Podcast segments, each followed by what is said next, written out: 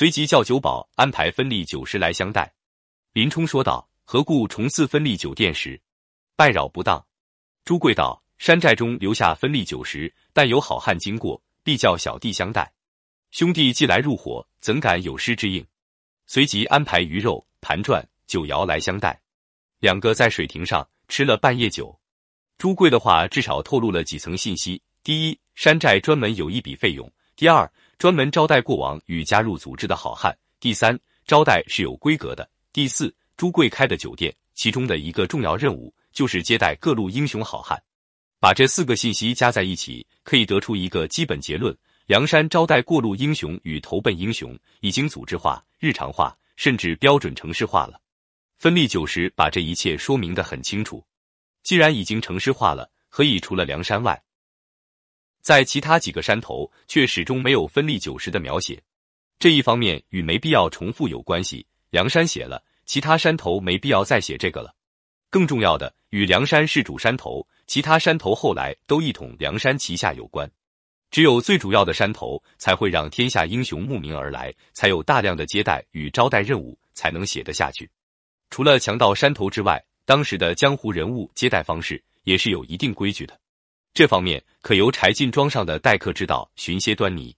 好了，现在让我们和林冲一起体会一下好客的皇族后裔柴进的待客之道。柴进便唤庄客，叫将酒来。不一时，只见数个庄客拖出一盘肉，一盘饼。温一壶酒，又一个盘子拖出一斗米，米上放着十贯钱，都一发将出来。柴进见了道：“村夫不知高下，教头倒柴，如何嫩得轻易？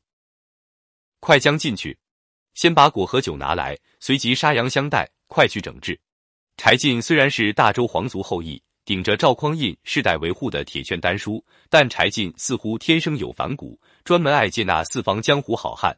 他之被人誉为小旋风。应该不是虚妄之词，这个人实在是太邪门的，可以守着皇家金招牌，放出口信让四方过路好汉投奔到庄上，好吃好喝，做衣服送银子，以至于附近的酒店一般都不太敢接待被发配路过的凡人。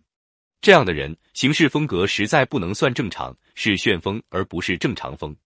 因为来者是有名望的京城教头林冲，柴进让庄客退回礼物，重新布置接待规格。不过，这两个盘子还是道出了柴进招待投奔者的基本底牌：一盘肉，一盘饼，一壶酒，这些是吃的东西。另外的一斗米、十贯钱，应该是留宿者或者过路者的招待费。接受者可以携带礼物离开，也可以留宿一段时间。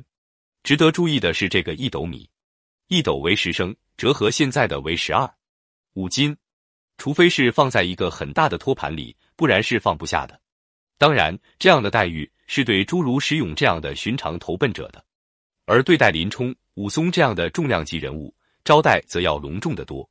至于宋江这样的大哥大，则不是简单的钱财问题了。